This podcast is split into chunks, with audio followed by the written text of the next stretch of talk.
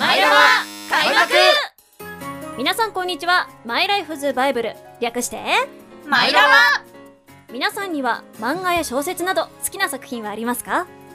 その中には大きな影響を受けた人生のバイブルのような作品があるかもしれません。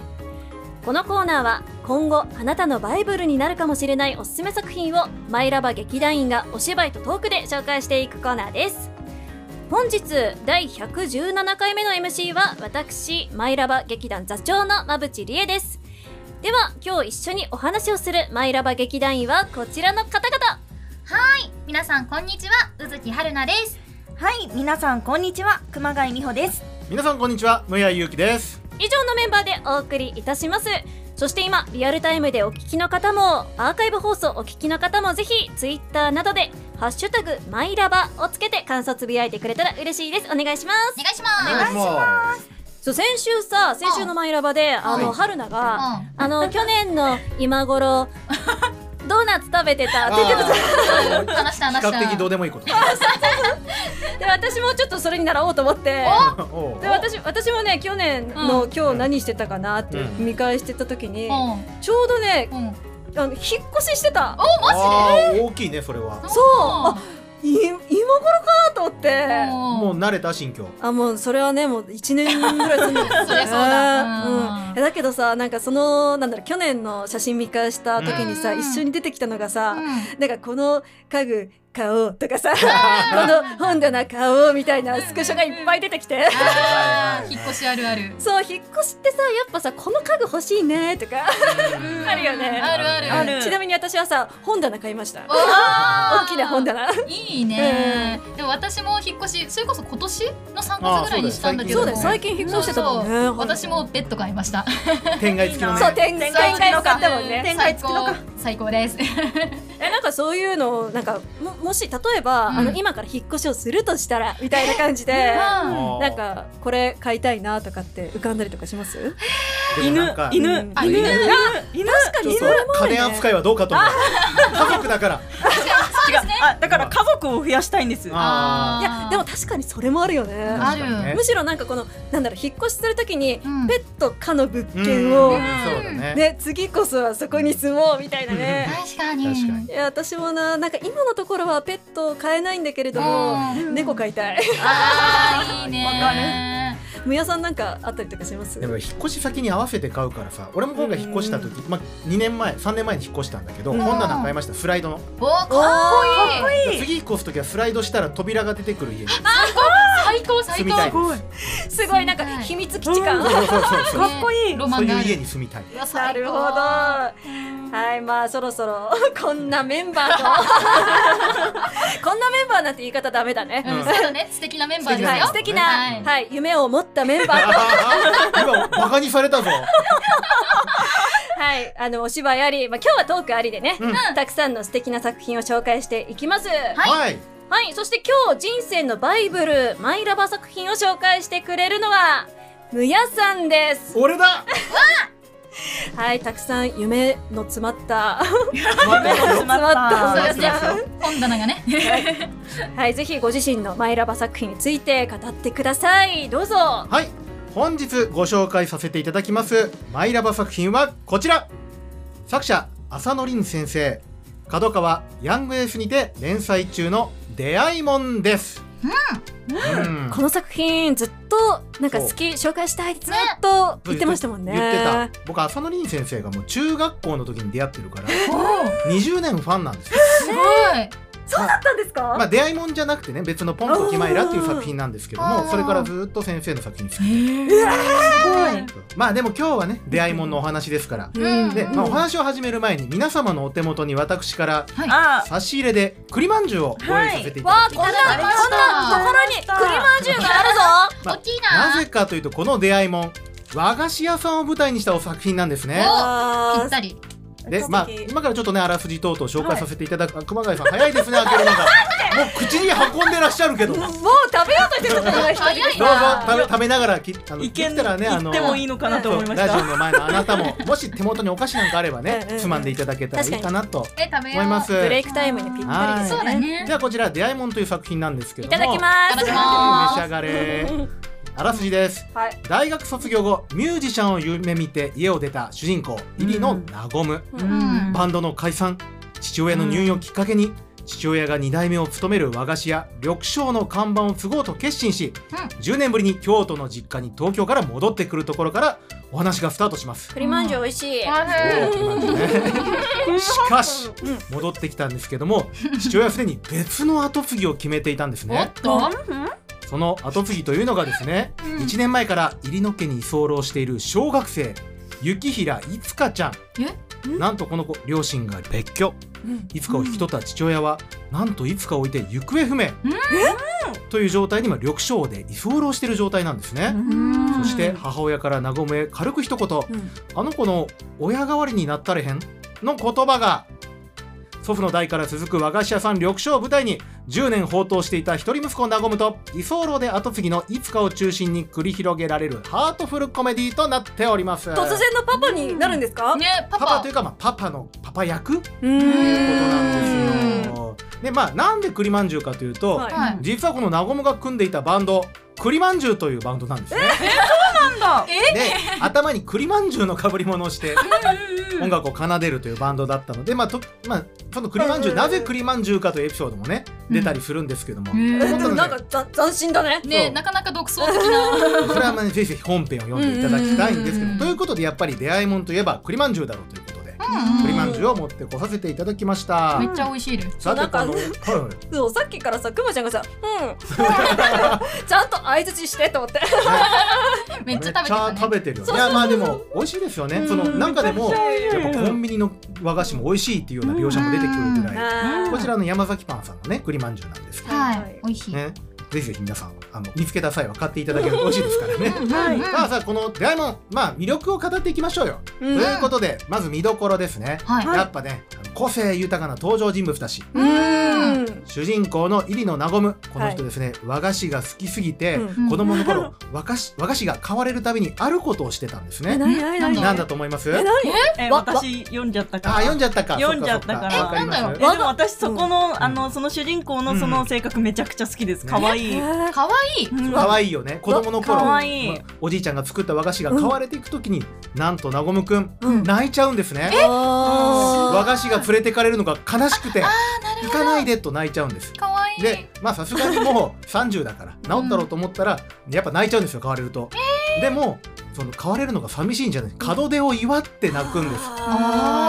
よくしてもらうんやでって。うん。この箱が白むくみたいで可愛いなみたいもう本当な感じでに子供みたいに。そうなんですよ。そこから分かるようにすごく明るくて人当たりも良くていつかのことも本当実の家族のように接してるんですけども、うん。物語序盤いつかからは10年間フラフラしていた無責任な大人と思われているので、無責任な大人がすごくいつか嫌嫌なんですねうん。やっぱ自分があの捨てられてるような状態なのでそうだよすごね。く冷たく接せられてしまうんですけども、うん。職人として親代わりとして成長していく姿を見せてくれるのが一つの魅力となっております、うん。そしてもう一人の主人公雪平いつかちゃん。いつかちゃん。可愛い両親の別居そしてねお父さんについていったんです大好きだったお父さんが、うんでもあのそれ捨てられたって思ってるんですけどそれは自分がダメだったから捨てられたんじゃないかと思ってしまって、だから今度は完璧でいなきゃということです。そんなことないよ。君は君らしくていいんだよ。いつかいつからしくていいんだよ。まあ、そのようなセリフもあるんですけど、まあ すごく気丈に振る舞うし甘えることができないんですあー、でもなごむとか緑章の人々との日々の中ですごく笑顔が増えていって、うん。いろんな表情を見せてくれるのもこの物語のね見どころなんです。だから自分もちょっと親目線であこんなに表情が硬かったいつかちゃんがすごく笑ってくれてるっていうような。ね、ことも見ど見どころです、うん。そしてちょっとだけなんですけど個性豊かなうん周りの人を紹介しましょう、まずお父さん、入院したって言ってたじゃないですか、なんで入院したと思います？え なんで？あ、でお菓子の食べ過ぎ。い。いや違うんですよ。うん。なんとえ字でえなんか全然関係ない。入院したと思ってたらなごむが帰ってきたらもうぶん殴り飛ばすねなごむのことを。うん。殴り飛ばしていつかお前をぶっ飛ばすために鍛えてたんやって言うんですよ。めっちゃ元気やんと思ったらただ元じ字でちょっと入院してただけっていう。ななんだよ。心配してそうしたわ。ね、すごく口もなごになごむに対して口も悪いし厳しく接するんですけども実実は誰よりもねなごむが職人になってくれたことを嬉しく思ってるっていうようなのがうん。最近の間で明かされました。いいお父さん。ねものすごくね可愛らしいテレアな不器用なお父さんなんですね。そしてお母さん。ははい。あのお父さん自で入院した時に久々の入院ではしゃいじゃったんです。せっかくそうはしゃいじゃったから写真を撮って息子に送ろうと、うんうんそれがきっかけで戻ってきちゃうんですけど。あなるほどね。そうそうそう。ね、まあ、2人のね仲裁に入ったりとか厳しいあの冷静なツッコミなんですけども、やっぱり温かく家族を見守ってあの緑章を見守ってくれてるんですね。うんでねまたこのお父さんお母さんの馴れ初めの話が可愛らしいんですよ。そうちょっと照れるねお父さんとかがまたいいんです。これはねぜひ本編を読んでいただきたい。いや読むね他にもたくさんの人がいます。催眠術をたしなむベテラン職人のマサさんとか。催眠術？おや？おや？おや？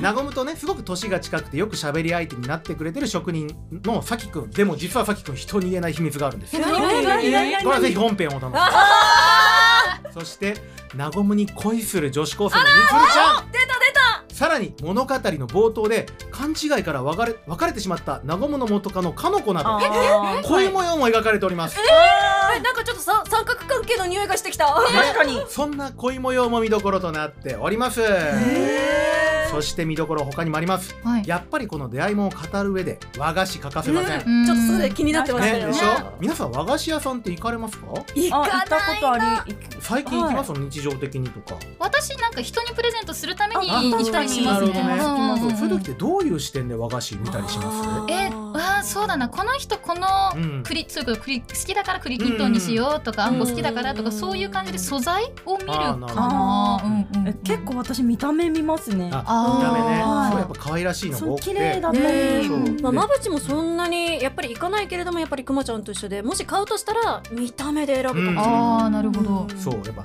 和菓子っていうのは季節とか行事ごとに関わりが深いものがすごく多いんですよ、うん。うん。そうですね。そう。なんて昔は和菓子を見て季節が変わったなって。あ思う人もいたぐらいなんですって。はいなるほど。物語の中でも季節とかうん。行事またはそのその話の人の気持ちに寄り添ったお菓子がうん。すごく数多く登場するんですね。はい。一つだけじゃあ和菓子をご紹介させていただきますね。栗まんじゅう。じゃないんですけどもえ違うんだ。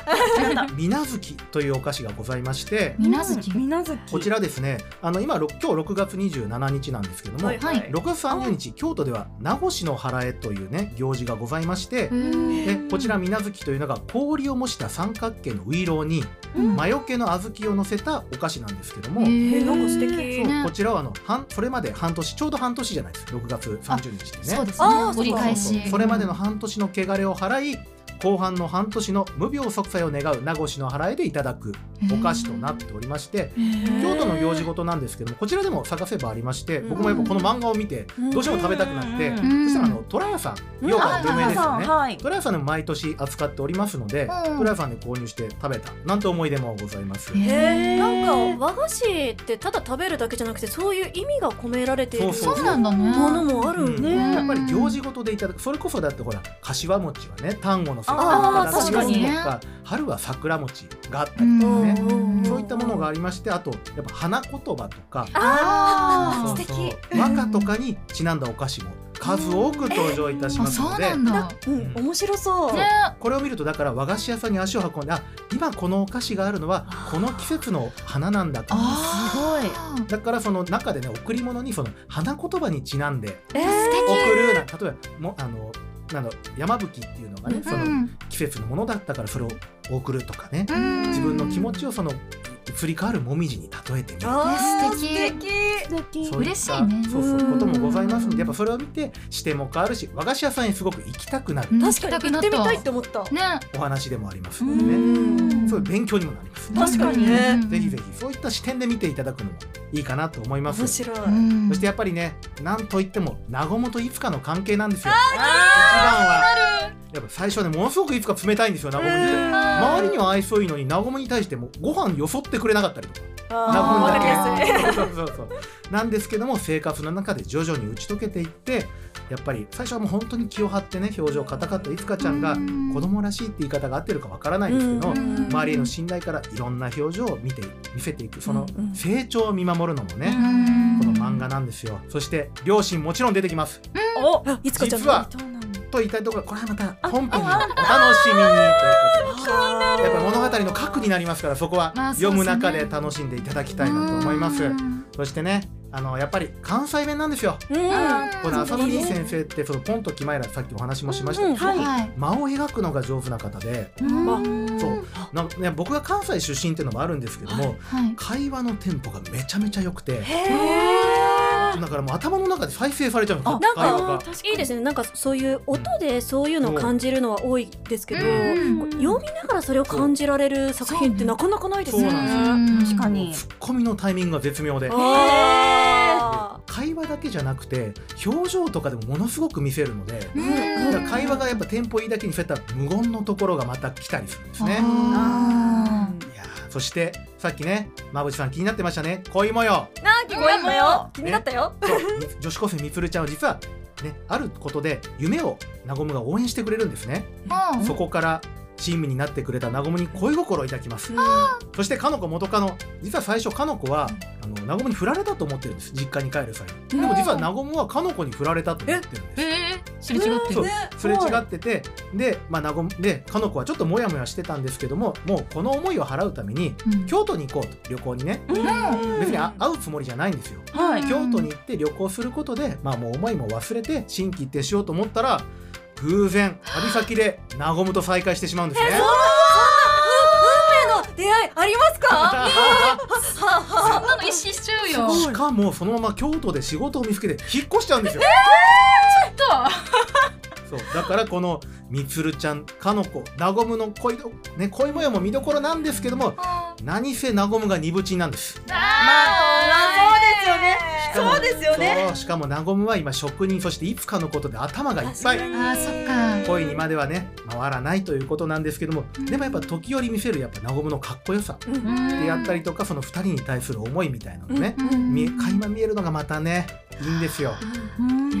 そしてさらにこれはね関西特有かな？出てくる関西の名所もいろいろ出てきます。いいですね。